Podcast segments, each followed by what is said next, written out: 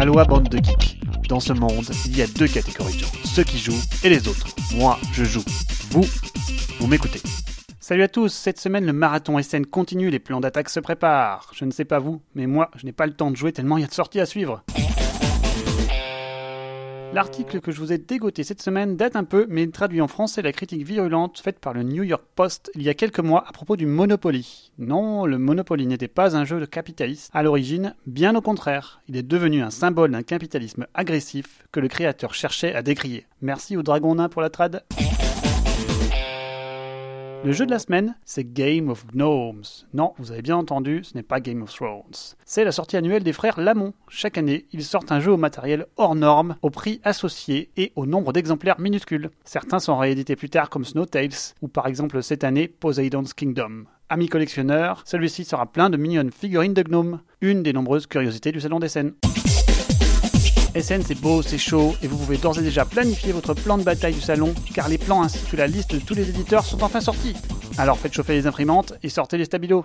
On commence par Aitabu. Ah, la grosse matrice. Cachez-moi un peu les rouages sous le capot, Spielworks. Ensuite, Harbour, une espèce de mini Le Havre gardant l'essence de la construction et utilisation des bâtiments. Je suis pas particulièrement motivé, il y a pourtant une belle présentation chez Ludovox, mais aussi l'avis de Tom Vassel pour vous faire une idée. Hussaren Golf. Ah, enfin un jeu de dextérité, ça nous manquait. Chacun tient la même planche, il faut arriver à faire tomber la bille dans le trou de sa couleur. Ça a intérêt à être solide, je vous dis, on va le secouer. Jolly Roger, The Game of Piracy and Mutiny. Un jeu de négociation et de mutinerie où votre capitaine travaille pour vous ou pas. Sachez tirer votre épingle du jeu. Attestez si ça se présente. Ensuite, on passe pour le petit Keiji, un délicieux jeu poétique japonisant. Quand je joue, je joue, et ça fait plutôt poète que poète. Alors je passe. Runes and Rin, un jeu d'équipe subtil, un petit Battlestar Galactica Light, à garder à l'œil. Kumo Ogosha, un jeu plutôt abstrait qui semble une belle confrontation de Kumo, prenant des positions pour faire tomber une énorme pierre dans le camp adverse. Amateur de jeux abstraits, celui-ci sent très bon. Un ludochrono sérieux et une vidéo fun sont dispo en français. On enchaîne par Linium, un jeu sur le bois, dans la pure tradition du jeu allemand placement d'ouvriers, thème industriel qui semble bien rendu, partage de ressources subtiles, entre autres mécaniques. Le jeu sera en anglais ou en allemand, alors pourquoi pas?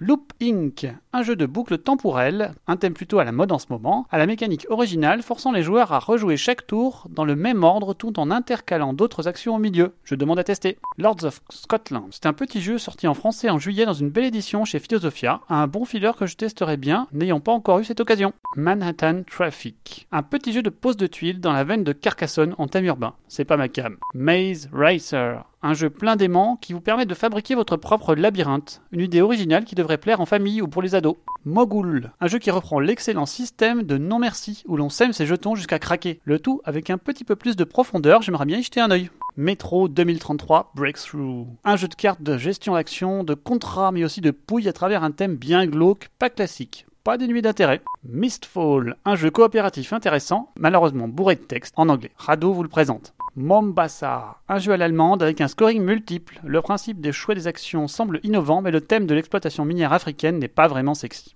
Monster My Neighbor. Voici un jeu dans la veine de Love Letter ou même Mascarade où il faut faire du guessing sur le rôle de chacun. Contrôle subtil ou joyeux bordel? Difficile à dire. Manga Invaders. Quand Martin Wallace, un des princes du jeu à l'allemande, sort un jeu clairement orienté fun Ameritrash, on peut s'interroger sur le jeu. Manga du dé et du monstre. My Fair Princess. Élever des princesses? Encore un beau thème what the fuck, très peu pour moi. Nippon, un jeu What's Your Game, connu pour leurs grosses Bertha comme Vinos, Madeira ou Zango. Le jeu sera évidemment un poids lourd, avis aux amateurs, on en parle chez Ludovox. Nitroglycerol, en voilà un nom peu commun et un jeu de dextérité fun où il faut mélanger une fiole, sorte de mini labyrinthe, et obtenir les ingrédients dans le meilleur ordre le premier. Rafraîchissant, ça passe en liste fun des scènes. De belles règles en français sont disponibles. Oath of the Brotherhood, un jeu de pose d'ouvriers et de contrats à remplir dans un thème pirate bien illustré qui n'a pas l'air de sortir de l'ordinaire malheureusement. Je passe. Pandémie Legacy. Pandémie, l'excellent jeu coopératif aux multiples extensions, revient avec une expérience évolutive, faisant lien à une histoire, mais surtout une évolution des règles et du matériel à chaque partie selon nos résultats. Le tout pour un minimum de 12 parties pour 12 mois d'une année. Très certainement une vingtaine, le temps de perdre et de retenter. J'avoue être conquis. J'ai le groupe de joueurs, il n'y a plus qu'à. En attendant, il y a de quoi baver dans la preview chez Dice Tower, garantie sans spoil.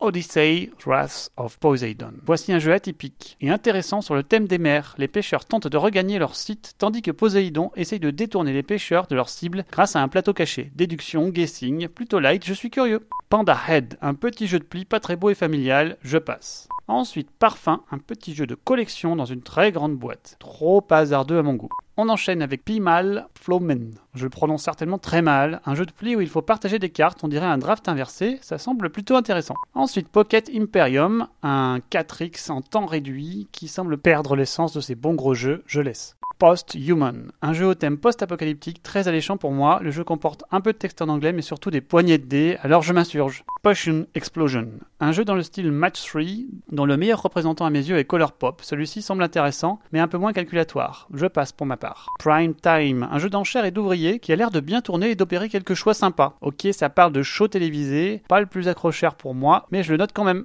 Race to the North Pole. Un jeu de course vers le centre où le plateau tourne. Ça sent la tactique mais aussi le chaos à plein nez. Lequel des deux vaincra à tester pour se faire une idée. Raid and Trade. Un jeu de baston à méritrage dans le plus pur style la bourse ou la vie. Des alliances fragiles sont possibles, difficile à dire si le jeu fonctionnera avec soi, mais le pitch est sympa. Rattle Battle Grab the Loot. Voici un jeu atypique où on lance une brouette de dés et leur étalage dans la boîte va constituer une situation de combat maritime. Original et frais, n'est-ce pas super, hyper, super random? Cela fonctionne-t-il? Difficile à dire sans essayer.